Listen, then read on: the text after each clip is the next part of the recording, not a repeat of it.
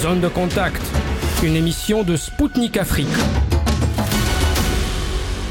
Bonjour, vous êtes à l'écoute de Spoutnik Afrique. Je suis Anthony Lefebvre et je suis très heureux d'être avec vous aujourd'hui pour ce nouveau rendez-vous de Zone de contact. Pour ceux qui nous écoutent pour la première fois, Zone de contact est votre nouvelle émission qui vous informe sur le jeu géopolitique mondial. Aujourd'hui, nous allons poser nos valises de l'autre côté de l'océan Atlantique pour une émission spéciale États-Unis. À l'occasion des élections de mi-mandat, Zone de contact essaiera de vous donner les clés pour comprendre ce scrutin. Et pour se mettre à l'heure américaine, nous allons démarrer par une revue d'actu 100% US et nous prendrons ensuite la direction des États-Unis où l'analyste John Catalinotto nous expliquera les enjeux de ce scrutin. On commence par Politico qui s'intéresse au second tour des élections sénatoriales dans l'État américain de Géorgie. Pour le média, ce territoire est en passe de devenir le centre de l'univers politique au cours des quatre prochaines semaines, républicain ou démocrate? À l'heure où j'énonce ces lignes, le contrôle du Sénat américain est encore indécis avec une nette avancée des républicains. Et c'est dans l'État de Géorgie que pourrait bien se jouer une véritable finale. Le 6 décembre, le sénateur démocrate Raphaël Warnock et le républicain Herschel Walker s'opposeront à nouveau dans les urnes, compte tenu qu'aucun des deux candidats n'a dépassé la barre des 50% de vote lors du scrutin du 8 novembre dernier. Ainsi, le début d'une nouvelle campagne éclair de 4 semaines démarre avec en fond l'ombre de Donald Trump qui plane sur le scrutin. Et pour cause, l'ex-président a laissé entendre qu'il annoncerait sa candidature à la présidentielle de 2024 la semaine prochaine. Pour certains responsables républicains, il s'agit là d'une épine dans le pied. Brian Robinson, un stratège du parti, craint que l'annonce de la candidature de Trump transformerait le second tour en un référendum sur Donald Trump. En vue de cette finale décisive pour le contrôle du Sénat américain, les responsables républicains nationaux ont resserré les rangs derrière leur candidat dans l'État de Géorgie. À suivre. Sur Fox News, le chroniqueur Tucker Carlson a critiqué le système législatif américain en place car les résultats définitifs des élections de mi-mandat pourraient apparaître seulement un mois plus tard. Des responsables de l'Arizona ont déclaré qu'ils étaient prêts à travailler jusqu'à Noël. Un comble pour le chroniqueur qui a fait le parallèle avec les élections de mi-mandat de 1862 qui se sont tenues à la chandelle, sans électricité et équipement particulier, alors que dans le même temps, une guerre civile secouait les USA. Une situation qui pourrait rappeler, en quelque sorte, des problèmes américains actuels. C'est pourquoi Tucker Carlson considère que la situation est une honte. Le processus de dépouillement est important au même titre que l'application de la loi, l'entretien des routes et la sécurité des frontières. Pour Carlson, les contribuables sont en droit d'exiger des élections efficaces, mais en Arizona, cela semble être différent. Quant à la marée rouge promise par les républicains, elle n'a pas eu lieu. Si les républicains ont pris le contrôle de la Chambre des représentants, c'est une bonne chose, mais la victoire n'est pas complète. Joe Biden n'a pas eu ainsi la punition qu'il méritait, selon Fox News. Le chroniqueur a expliqué que derrière ce constat d'échec ne peut pas forcément se cacher la politique anti-avortement menée par certains élus républicains, ainsi que la question de Donald Trump. Aujourd'hui, pour Tucker Carlson, il faudrait faire les comptes et regarder qui a été élu. On poursuit avec CBS qui a rapporté que l'ancien président américain Barack Obama était venu à la rescousse des démocrates. Il avait participé à des rassemblements dans trois grands États clés afin de sauver les meubles alors que les républicains semblaient en passe de les emporter. Cet engagement n'est pas anodin puisque 53% des électeurs américains inscrits percevraient positivement Obama contre 45% pour Biden. La popularité du président Biden s'érode face à une inflation record et des prix élevés de l'essence qui pèsent sur le budget des citoyens. Cette opération de communication servait à remobiliser les troupes et les inciter à aller voter. Généralement, la participation aux midterms aux USA est en berne. En 2018, seuls 49,3% des électeurs s'étaient déplacés contre 36,7% en 2014. Face à cette éventualité, chaque voix compte pour les démocrates. Samedi dernier en Pennsylvanie, Obama a insisté sur l'importance du scrutin. En 2010, il avait justement perdu ses élections. Toutefois, les républicains n'ont pas lâché leurs efforts pour autant. Donald Trump était présent en Pennsylvanie samedi au même moment que Biden et Obama. Dans la banlieue de Pittsburgh, l'ex-président a parlé d'un pays en déclin sous contrôle démocrate. Il a critiqué la criminalité en hausse, la politique migratoire et a évoqué une guerre contre l'énergie américaine. On termine avec CNN qui a évoqué la présence renforcée des forces de l'ordre dans les bureaux de vote. En Pennsylvanie, les urnes ont été gardées par des policiers armés. Ces derniers ont interrogé les électeurs avant de les laisser glisser leur bulletin. Intimidant pour certains, garant d'une élection propre et juste pour d'autres, cette publication de la chaîne de télévision a montré le climat particulièrement tendu de ce scrutin.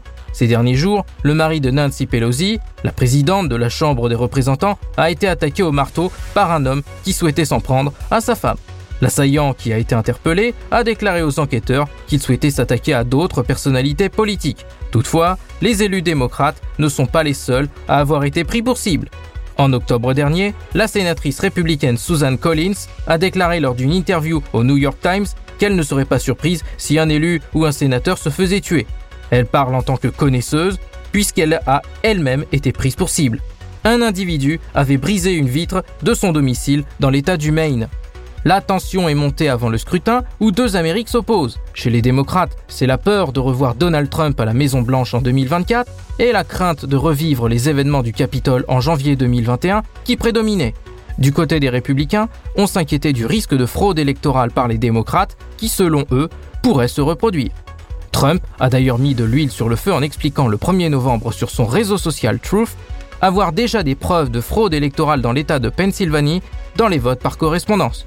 Pour ne rien arranger, des bureaux de vote en Arizona ont rencontré un problème avec les machines chargées de lire les bulletins. En 2020, des accusations de fraude émanaient de la même région lors de l'élection présidentielle. Je vous rappelle, chers auditeurs, que vous êtes à l'écoute de Spoutnik Afrique. Moi, Anthony Lefebvre, j'anime aujourd'hui une émission spéciale sur zone de contact consacrée aux élections de mi-mandat aux États-Unis. Les États-Unis sont profondément fracturés en ce moment sur diverses thématiques. Face aux problèmes d'inflation, d'inégalité raciale et de genre, de crimes, de toxicomanie, d'immigration et de changement climatique, les deux camps se méfient mutuellement et ne parviennent pas à trouver de consensus pour résoudre ces problèmes intérieurs. À ces problèmes internes s'est ajouté le dossier ukrainien qui est devenu une source de tension entre les républicains et les démocrates. Si au début un consensus était là, le soutien à l'Ukraine s'est érodé et de plus en plus d'élus républicains doutent de la pertinence d'envoyer plusieurs milliards de dollars en Ukraine. Fin septembre, ils ont critiqué le manque de soutien financier pour la Floride, touchée par l'ouragan Yann, alors que dans le même temps, les élus démocrates ont approuvé le financement d'une nouvelle tranche d'1,1 milliard de dollars à l'Ukraine. Mais Biden fait face à des dissensions également dans son propre camp. Fin octobre, des élus du Parti démocrate, dont Alexandra Ocasio-Cortez, Hilan Omar et Pramila Jayapal, ont appelé le président à ajuster sa stratégie. Ils lui demandaient de multiplier les efforts diplomatiques et d'engager des pourparlers directs avec Moscou afin de mettre un terme au conflit. Des responsables ont reconnu que la politique économique menée par le Parti démocrate était mauvaise, alors que les USA ont fait face à une inflation record et à une incertitude économique. Ils reprochaient également d'avoir oublié cette thématique au profit de la lutte pour l'avortement, alors que les Américains n'en font pas leur priorité. Selon un sondage de la chaîne de télévision ABC, 84% des Américains sont préoccupés par l'économie devant l'éducation et l'inflation. La question de l'avortement n'arrive qu'en cinquième position, Concernant les élections présidentielles de 2024, seuls 35% des démocrates souhaitent voir Joe Biden gouverner le pays pour un second mandat, alors que ce dernier a fait savoir qu'il voulait bien se représenter.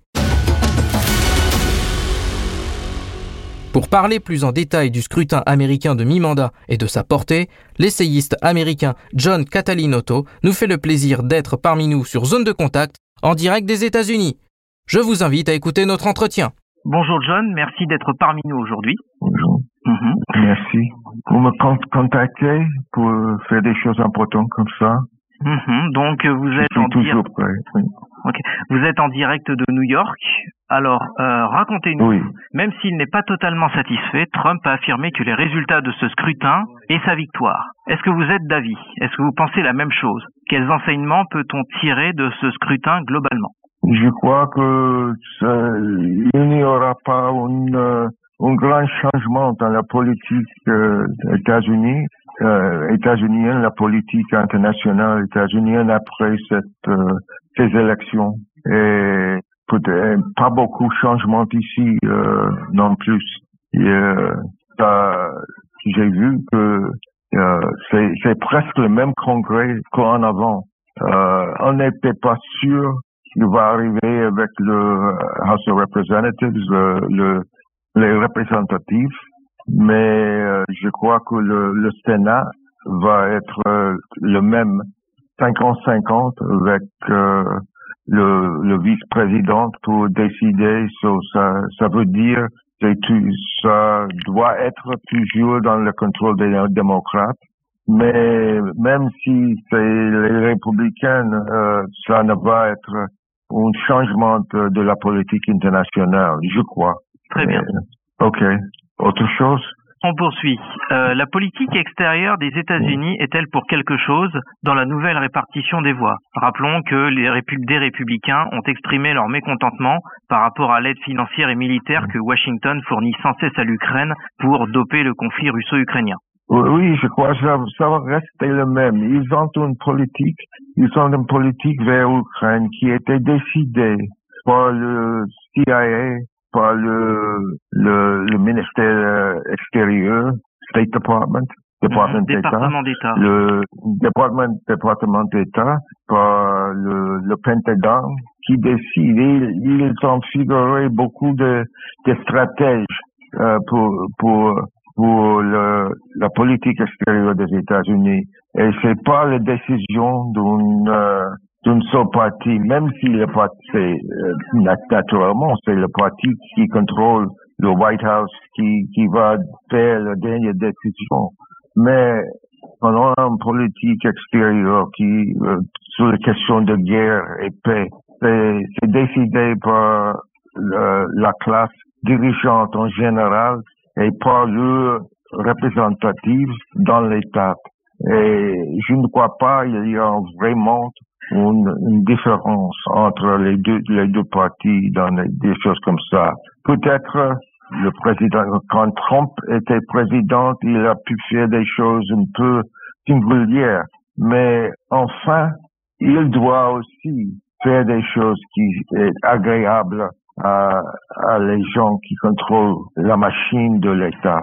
Et, euh, et je crois que ça doit rester le même s'il y a, s'il y a une, euh, une nouvelle politique euh, pour, euh, par exemple, négocier euh, sur la question ukrainienne, c'est une décision qui a été imposée au gouvernement des États-Unis par la situation, parce que peut-être il va que c'est impossible de gagner la guerre pour, pour Ukraine, et pour NATO, pour l'OTAN. Et si c'est impossible, euh, il, va négocier parce que euh, l'autre choix, c'est de détruire le monde pour risquer une grande, une grande guerre qui. Et il ne veut pas faire quelque chose comme ça. Ça peut être arrivé parce qu'il ne peut pas contrôler toutes les choses. Mais euh, pour faire une décision comme ça, c'est euh, suicidaire. So, euh, mais je ne crois pas que les, les élections c'est pour euh, ils sont responsables pour euh, le changement de, de cette décision. Entendu, je n'ai pas expliqué bien. Si, si, tout est clair, tout est clair. C'est juste que je vous laisse euh, mm. vous exprimer. Euh, voilà, je vous laisse ah, exprimer comme vous. je, je vous interromps pas, vous comprenez bien. je ah, poursuis. On va revenir au euh, contexte dans lequel s'est déroulée euh, cette élection. En marche du vote, le mari de Nancy Pelosi, donc euh, pour les auditeurs qui nous écoutent, je rappelle que c'est la présidente démocrate de la Chambre des représentants, elle a été agressée et des citoyens armés en Arizona ont surveillé les boîtes aux lettres qui permettaient de voter en avance. L'antagonisme entre démocrates et républicains semble avoir atteint son paroxysme. La possibilité d'assister à des scènes de violence que l'on a vues en janvier 2021 est-elle probable dans les prochains jours? Moi, je ne crois pas. Euh, toujours la violence est possible, mais les élections enroulées euh, ici sans beaucoup de sans violence, sans, sans des choses extraordinaires et avec euh, beaucoup moins de de combattre entre les républicains et les euh, démocrates euh, sur la question de, de voter et, les, et pour compter les, les votes. Euh, peut-être ça va être un problème euh, en, euh, en Nevada. C'est par exemple en l'État de Nevada, si c'est un changement et les démocrates changent les choses un petit peu et, et gagner les élections pour le Sénat, peut-être ça va être un, euh, un problème là. Et, et aussi le, les élections en, en Georgia, en Géorgie, tout à fait. Georgia, en Georgie, oui, tout à fait. Il n'a pas, c'est pas décidé. Ça va être une autre élection euh, le 6 décembre parce que les deux euh, les deux euh, candidates mm-hmm. personne n'a gagné 50% et en Georgia on doit gagner euh, 50% Oui, tout à fait. C'est une loi. Euh, la loi de, dans cet État prévoit que quand un candidat a en dessous de 50%, il n'a pas gagné l'élection. Tout à fait. Oui, oui. C'est comme en 2020. Euh, La même chose est arrivée en 2020. Hein. Et ça va être notre, notre milliard de dollars qu'on va euh, mettre dans les élections. Ça va être euh, peut-être dur là. Mais euh, il n'y a pas eu beaucoup de violence dans euh, les élections. Pas des presque rien. Il y a une menace contre les, les électeurs qui votent en avance euh, par des, des, petits groupes de, armés. Mais il a dit qu'il va faire attention pour voir qu'il n'y a pas d'irrégularité c'est un, euh, c'est un mensonge. Il n'y a pas d'irrégularité. Il y a euh, des voteurs, euh, des électeurs qui viennent de la population pauvre, de noirs. Les républicains veulent les intimider parce qu'ils votent pour la majorité démocrate. Oui, tout à fait. Mais je remarquais ça n'a pas, justement... ça n'a pas être oui, ce n'était pas une grande chose dans cette élection. Mm, tout à fait, je, je reviens, sur ce, je reviens sur ce terme justement. Euh, j'avais remarqué que le vote démocrate concernait essentiellement les minorités noires et les minorités latino, tout à fait.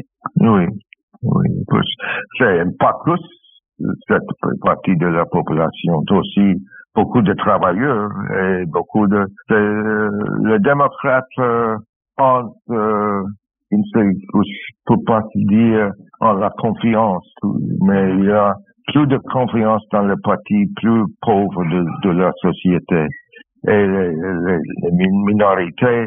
Et dans cette élection, c'est surtout les femmes qui étaient euh, la question importante qui a aidé les démocrates et c'est les républicains à annuler le droit d'avortement et le droit de contrôle de reproductif.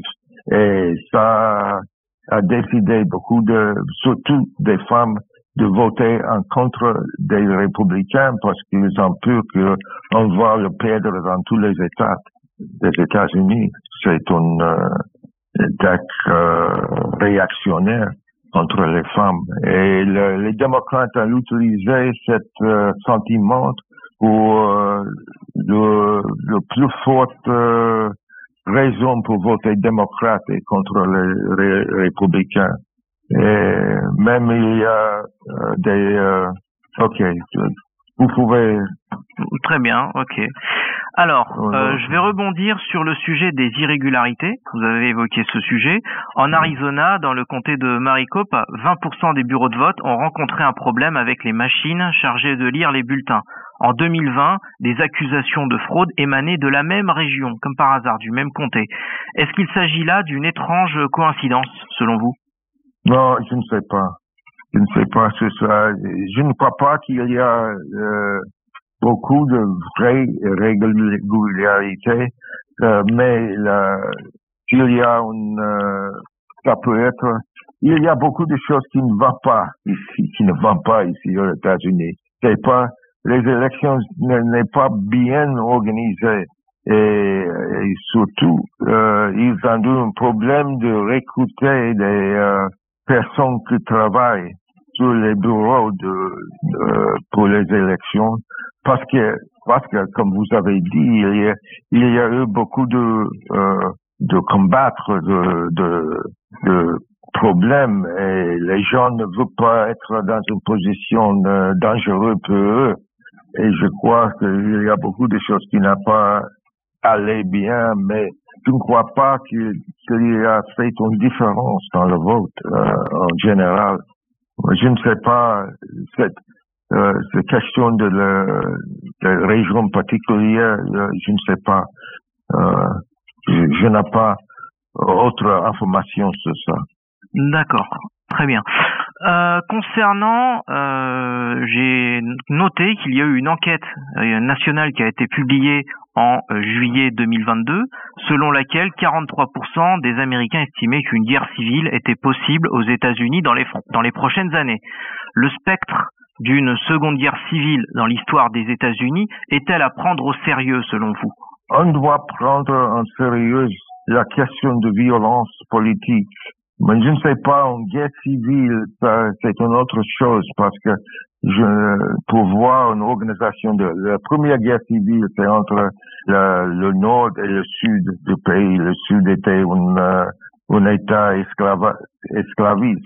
Mm-hmm. Et euh, il y a des raisons que les deux les deux classes dirigeantes, les esclavistes et les, les capitalistes, ont des différences et il y a aussi un mouvement pour, pour les, les euh, Africains qui, pour, pour se libérer. Et ça a créé une situation très grave entre deux, deux États organisés. Mais ici, pour avoir une guerre civile, je ne sais pas, il y a un problème avec des, des milices de, de droite qui quasiment fasciste euh, qui est euh, armé, mais ça n'a pas une organisation nationale. C'est surtout euh, un peu la question de le, le 6 janvier 2021, c'est organisé en en, pour, pour appuyer Trump. a euh, l'attaque en capitale a, a pu changer l'élection.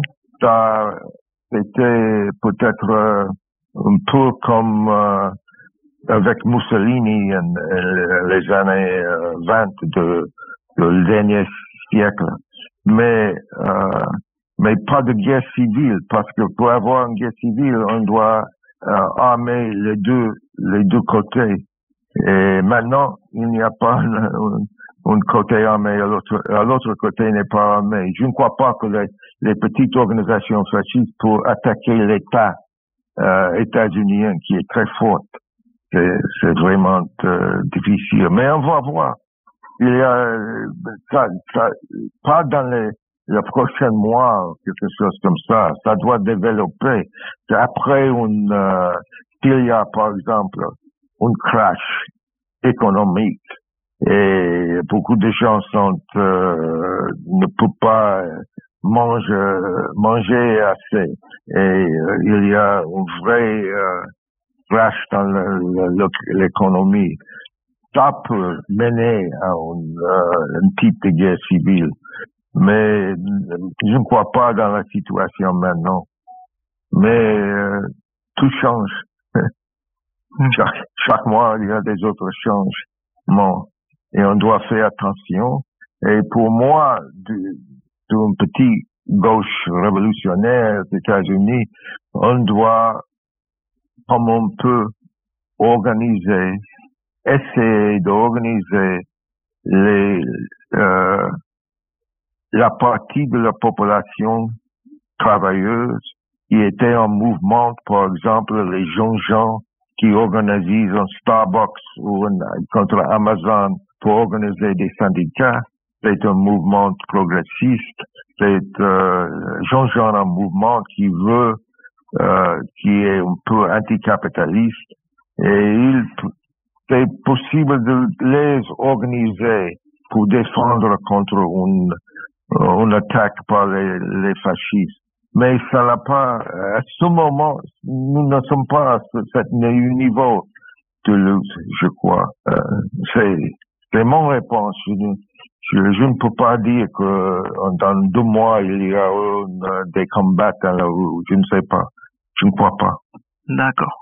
Alors, euh, je vais passer à la suite. Le 4 novembre, durant un meeting en Californie, Joe Biden a affirmé qu'il risquait un impeachment en cas de victoire des républicains. Pouvez-vous expliquer pour ah. nos auditeurs comment fonctionne cette procédure d'impeachment et est-ce que ce scénario est possible? C'est un impeachment. C'est pour, euh, c'est un essai pour le destituer de son euh, président. Et on l'a fait, on l'a fait deux fois contre Trump. Et c'est le, congrès, le congrès, le, le uh, House of Representatives, qu'est-ce qu'on dit ça? C'est le, les, les représentatifs. Il, euh, il y a majorité dans le House pour euh, décider on doit faire des charges contre le président, on peut faire avec une, une majorité euh, qui est qui on, peut dire que Joe Biden euh, n'a pas euh, fait de négligence euh, dans, dans n'importe quoi. Et, mais avec cet euh, impeachment, on doit, c'est le Sénat qui décide. Et on a besoin de deux tiers du Sénat pour décider qui est coupable. Et c'est impossible de trouver deux tiers du Sénat pour, pour trouver Joe, Biden coupable pour une, euh, une question politique. C'est pas, on peut faire un impeachment, mais on ne peut pas euh, trouver euh, Biden euh, coupable. C'est comme Trump.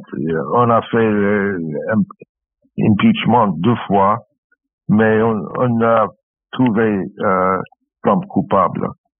So, euh, c'est compliqué parce qu'on on doit impeachment, c'est pour euh, faire des, charges, pour le charger, mais c'est pas le trouver coupable. Euh, on doit le trouver coupable avant qu'on peut le mettre dehors. Expliqué? Oui, oui, très bien, c'est c'est clair. Mm. Je vais passer à la question suivante. Euh, donc, Mais c'est un problème, naturellement, c'est toujours un problème pour Biden s'il était un, impeachment, c'est un problème politique, parce qu'il doit se défendre euh, et il n'a pas le temps de faire de, euh, un, un, programme euh, politique dans le, la législature qui est important, qui s'il veut euh, qu'il veut gagner les élections pour le démocrate dans 2024, il doit faire quelque chose pour la population. Il, il, il, est, euh, il doit utiliser tout son temps pour se défendre dans le, pour un impeachment. Il ne peut pas faire autre chose. Ok. Ok, très bien. Merci, c'était c'était très complet. Euh, je poursuis avec euh, donc euh, en octobre dernier, Fin octobre, Victoria Nuland, sous-secrétaire d'État américaine, a achevé un voyage de quatre jours en Afrique de l'Ouest en faisant notamment escale au Mali et au Burkina Faso. Le 2 novembre dernier, Biden a exclu le Burkina Faso de l'accord commercial qui lie les États-Unis avec les pays africains. Comment interprétez-vous ces récents mouvements américains euh, Comment interprétez-vous ces récents mouvements américains en Afrique? Ok, je, je crois aussi que comme en Afrique, comme tout le monde, les, les stratèges états-uniens ont décidé pendant des années, pendant des décennies, pour euh, prendre contrôle, comme ils peuvent, comme ils puissent, mm-hmm. sur le continent. Ils sont africains. C'est une organisation, c'est pas très forte comme euh, OTAN, mais c'est l'armée, l'armée états-unienne en Afrique, de. Et il, les États-Unis, l'armée des États-Unis, le Pentagone ont des bases pour tout en Afrique, dans, dans, beaucoup de pays en Afrique. Il a des, euh, il a son euh, force aérienne, il, il, il, a des, euh, il peut bombarder l'Afrique quand il y a une, euh, quelque chose en Afrique qui va contre des, intérêts des, des grandes sociétés, euh, des monopoles euh, états-uniens ou contre la, la stratégie euh, la politique impérialiste états-unienne en Afrique, on peut intervenir avec l'armée. Euh, Victoria Nuland, euh, elle, est un criminel de guerre. Elle est une, euh, elle est une, on dit, une des Cold Warriors, you know, une, des,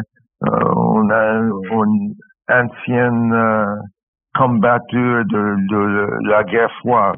Et, elle a intervenu en Ukraine en 2013 et 2014 pour renverser le gouvernement qui était euh, plus proche à Russie à ce moment.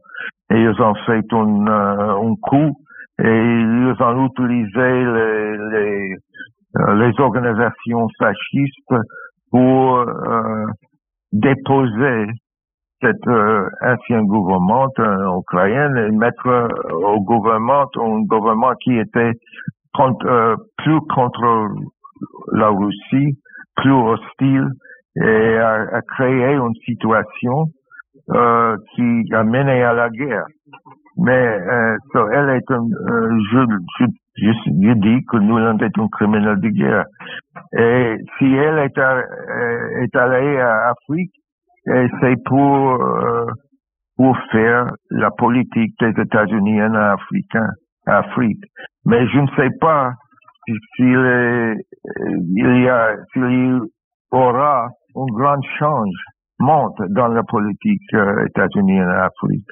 Je, ne sais pas si ça va arriver à une, intervention plus, grande à ce moment. C'est une grande décision de faire quelque chose comme ça. C'est possible, mais euh, je ne sais pas si c'est nécessaire. Il y a des problèmes en Afrique, mais euh, c'est pas une, euh, un vrai défi euh, à les impérialistes à ce moment. Peut-être pour euh, la concurrence avec les autres impérialistes en Afrique, c'est important euh, pour, pour les, les États-Unis. Je ne sais pas. Euh, j'ai pas euh, lu très proche sur cette question, qu'est-ce qu'elle est arrivée à faire. Mais, mais je sais, et même en Afrique, Biden et Obama, les deux ont appliqué la même politique pro-états-unienne, pro-impérialiste à, tout le continent africain. Et Trump, il a utilisé la même politique, mais Trump a, en plus, Trump a, insulté les Africains. C'est ça la différence. Mais la politique, ça reste la même c'est la politique impérialiste États-Unis en Afrique. je ne sais pas s'il y a une autre, des nouvelles choses, mais je, vais le chercher un peu parce que vous m'avez demandé ça. Je vais chercher un peu qu'est-ce qu'elle a, qu'est-ce qu'elle a fait. Mais euh, est-elle aussi allée à, à Taïwan? Je ne sais pas. C'est euh, Pelosi est allée à Taïwan c'est la politique contre la Chine. Mais c'est ça. OK. OK, très bien. Alors, de nombreux pays d'Afrique, d'Asie, d'Amérique latine, ainsi que des alliés fidèles comme l'Arabie saoudite, ont refusé d'adopter des sanctions contre la Russie. À l'OPEP, l'appel des hmm. USA à augmenter la production de pétrole s'est soldé par un échec le monde unipolaire dominé par les États-Unis prend-il fin réellement selon vous? Je ne sais pas, j'espère. J'espère parce que c'est euh, une situation euh, impossible dans le monde pour que les États-Unis essaient de rester en contrôle complet du monde comme comme euh, les États-Unis avaient fait entre 1990 et 2010, les États-Unis étaient presque euh, dominantes dans, tout le monde. Mais les derniers dix ans, avec le, le développement de l'économie à, à, Chine et avec euh, des changements en Russie pour être plus indépendante de, l'Ouest, avec euh, des choses en pays comme l'Iran, ça a créé une situation, c'est le moins possible pour les, les États-Unis de contrôler tout le monde. Et c'est une bonne chose. Et peut-être le gouvernement états-unien n'a pas adapté à cette nouvelle situation. Parce que dans, dans un monde capitaliste qui se développe tout le temps, il y a toujours des changements. L'histoire, c'est des changements. Et on ne peut arrêter ces changements. On doit adapter à ça. Mais euh, si les États-Unis ne peuvent pas adapter les changements pour rester moins en contrôle de tous, mais euh, ça va être euh, des problèmes parce que ça, ça peut mener à, des guerres très très euh, beaucoup plus grandes qu'aujourd'hui. Il y a, il y a des guerres, des guerres aujourd'hui, naturellement, en Ukraine, en Afrique, autre partie du monde aussi, je crois, mais le plus, plus dangereux, c'est en Ukraine à ce moment, mais ça peut changer euh, de, d'aujourd'hui à demain s'il y a une, euh, un combat entre Chine et États-Unis dans le, le, la mer euh, entre Taïwan et Chine ou quelque chose comme ça. C'est dangereux si c'est dangereux si, le gouvernement états-unien essaie de rester en contrôle complet dans le monde. C'est, mais, mais je, sur la question que le, ces pays, il n'a pas décidé de euh, les, sanctions, c'est bien. Euh, c'est pour, pour avoir un peu de indépendance et c'est mieux pour les économies. Mais moi, je n'ai pas confiance dans le gouvernement d'Arabie Saoudite ou de même d'Inde pour avoir une, euh, une politique euh, cohérente anti-états-unienne où euh, ça, ça, dépend du moment et des, des intérêts à, à un moment. Parce que tous ces, tous ces gouvernements représentent des, des, classes dirigeantes qui ont des intérêts pour euh, maximiser leurs bénéfices, pour euh, c'est ça, c'est euh, pour le pour le bien de tous les pauvres, de tous les travailleurs, on ne peut pas avoir confiance dans les, les gouvernements des pays. On doit s'organiser on doit, euh, on a eu une grande expérimente dans le 20e euh, siècle avec euh, l'Union soviétique qui a été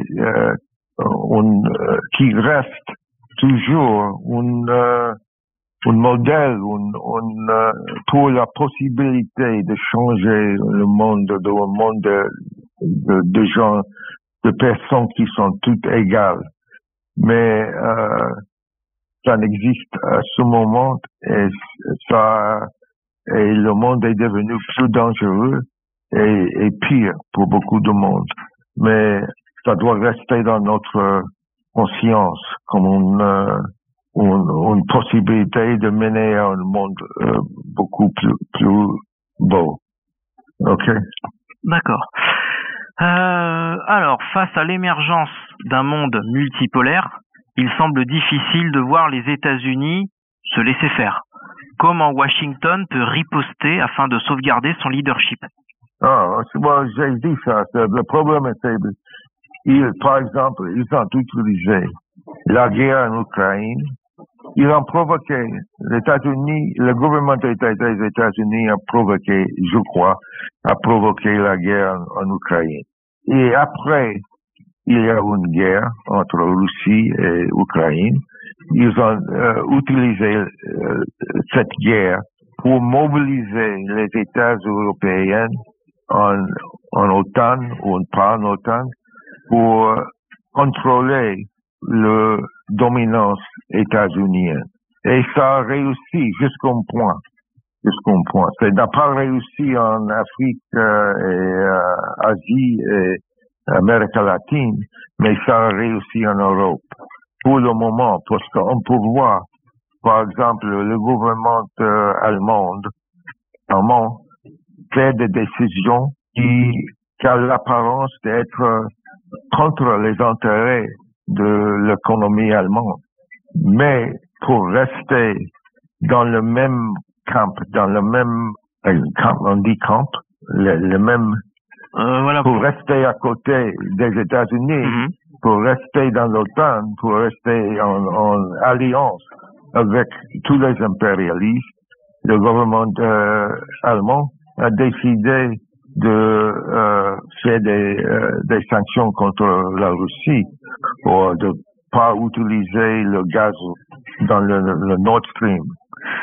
Donc, c'est, c'est une, une action du gouvernement états-unien pour utiliser la guerre pour mobiliser toutes ces forces qui a la possibilité de, d'être plus indépendantes des États-Unis. Pour, par euh, euh, Allemagne, euh, le, le, le plus grand euh, dossier, dossier, dossier, non, Spanish.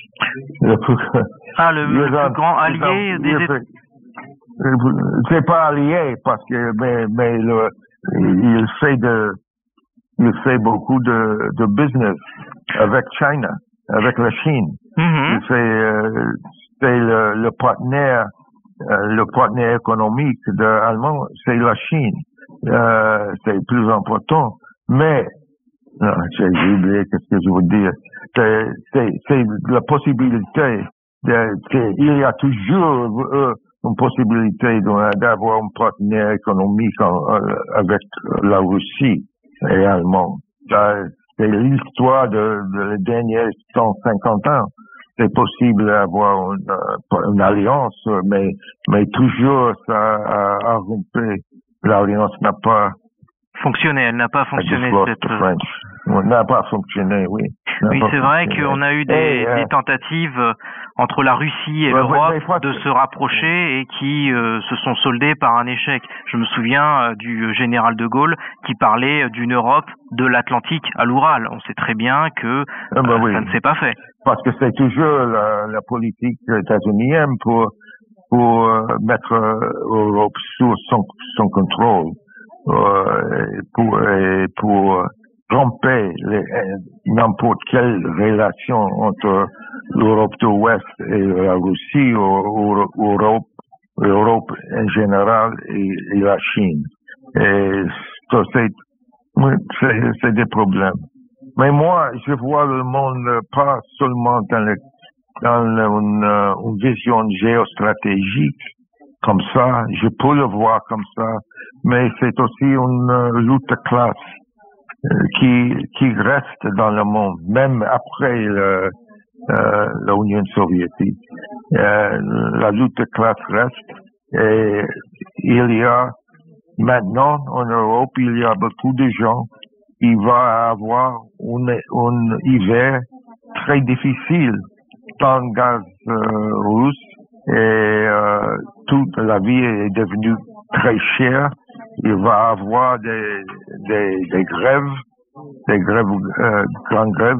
Il y a toujours des grèves grandes en, Angleterre et en, euh, en France. Et ça va, euh, il y a possibilité des, des grèves en, en Allemagne aussi. C'est nécessaire pour les gens qui est, qui est vraiment contre la guerre, d'organiser comme on peut cette classe ouvrière qui ne veut pas, qui ne veut pas euh, être froide, qui ne veut pas, qui veut euh, euh, assez manger et qui ne veut pas avoir une guerre. C'est ça qui, qui peut arrêter cette guerre et pour aider et impulser des négociations pour avoir un cessez-le-feu et pour euh, négocier une fin de la guerre. C'est ça, je pense que de- de- des choses comme ça. Pour arrêter le, le gouvernement des États-Unis de es- toujours essayer de con- contrôler le monde, on doit développer aussi aux États-Unis une lutte contre cette guerre et contre la, politique de guerre. C'est très difficile ici, comme vous savez. Mais euh, pour, pour nous, c'est notre espoir de organiser les jeunes gens et pour le changer dans un mouvement vraiment anti-guerre et anticapitaliste. Même si ce n'a pas, c'est difficile de voir la possibilité de quelque chose comme ça, c'est notre espoir. Très bien. Je vais terminer par une dernière question. Euh, quelle chance pour le retour glorieux de Donald Trump dans la lutte pour la prochaine présidence, vu qu'il est attaqué toujours juridiquement?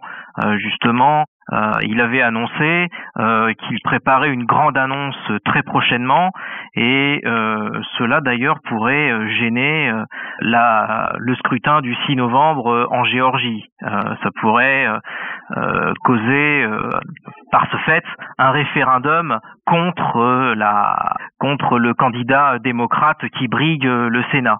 Donc que pensez-vous de ce retour de Donald Trump? Est-ce que c'est probable ou non?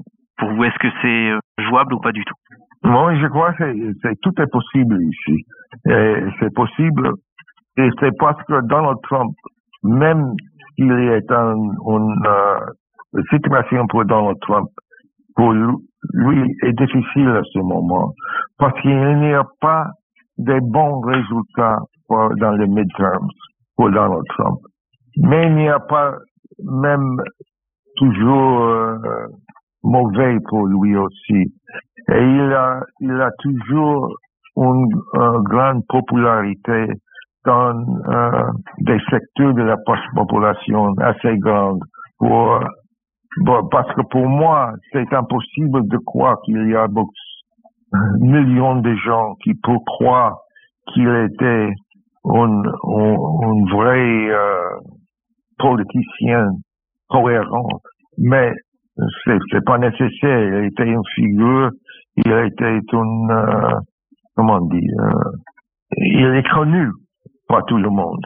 Mais il a des grands problèmes à ce moment. C'est aussi dans, dans le, euh, son parti, dans les républicains, il a des concurrences. Il y a le gouverneur de Floride, qui est, il est à droite comme comme euh, Trump. Tout à fait, des avec la politique, dont on parlait, euh, qu'il pourrait être justement un, le successeur justement de Donald Trump pour 2028. Euh, on en parlait justement de DeSantis. Oui, oui. DeSantis est, bien un, concurrent de Trump qui a gagné son élection avec un million de votes. Oui.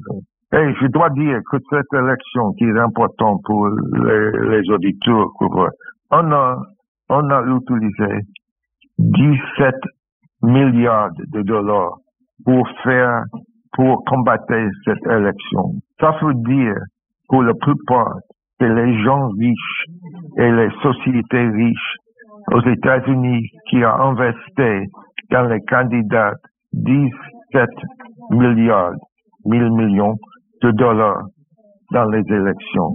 C'est toujours l'argent qui décide beaucoup. C'est toujours et la politique, la propagande de la droite dans les élections est terriblement droitiste, raciste, pro-police.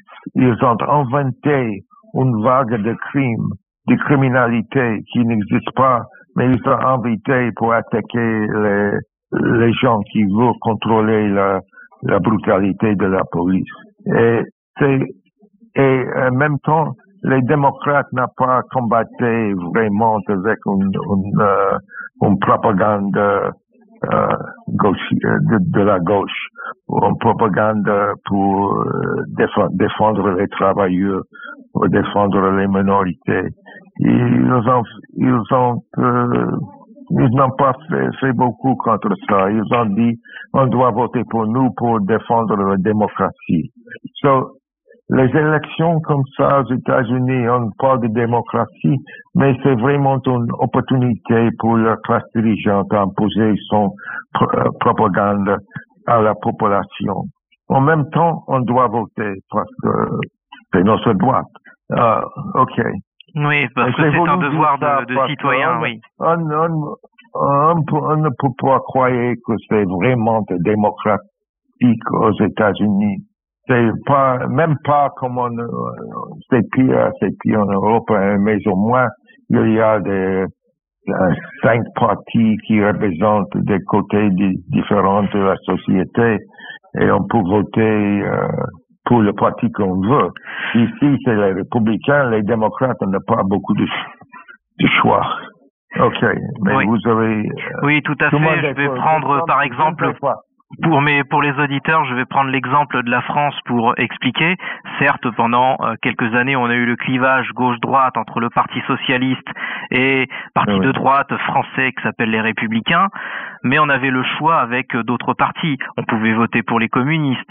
Euh, il y avait évidemment le Front National. On pouvait aussi bien voter pour les écologistes. Mais il y avait toute une myriade de partis.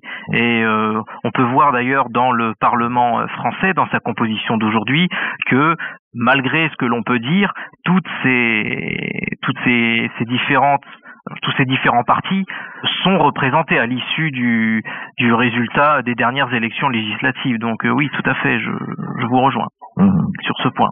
Oui, oui, c'est différent et même, et même plus quand, quand j'ai fait attention aux élections en France en les années 70 euh, sur les années oui, les années 70, quand les communistes ont gagné 18% des votes.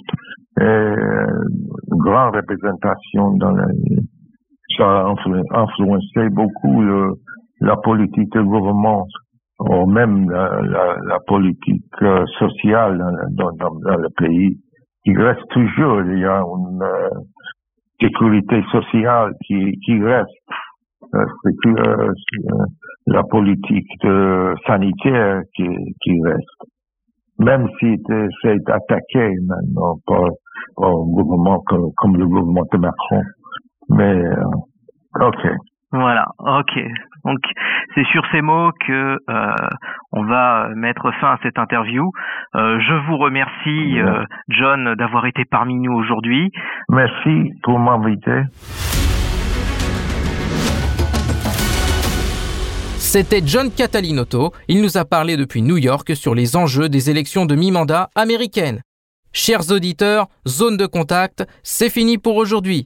Moi, Anthony Lefebvre, je vous dis à très bientôt pour un nouveau numéro de Zone de contact sur les ondes de Spoutnik Afrique. D'ici là, portez-vous bien.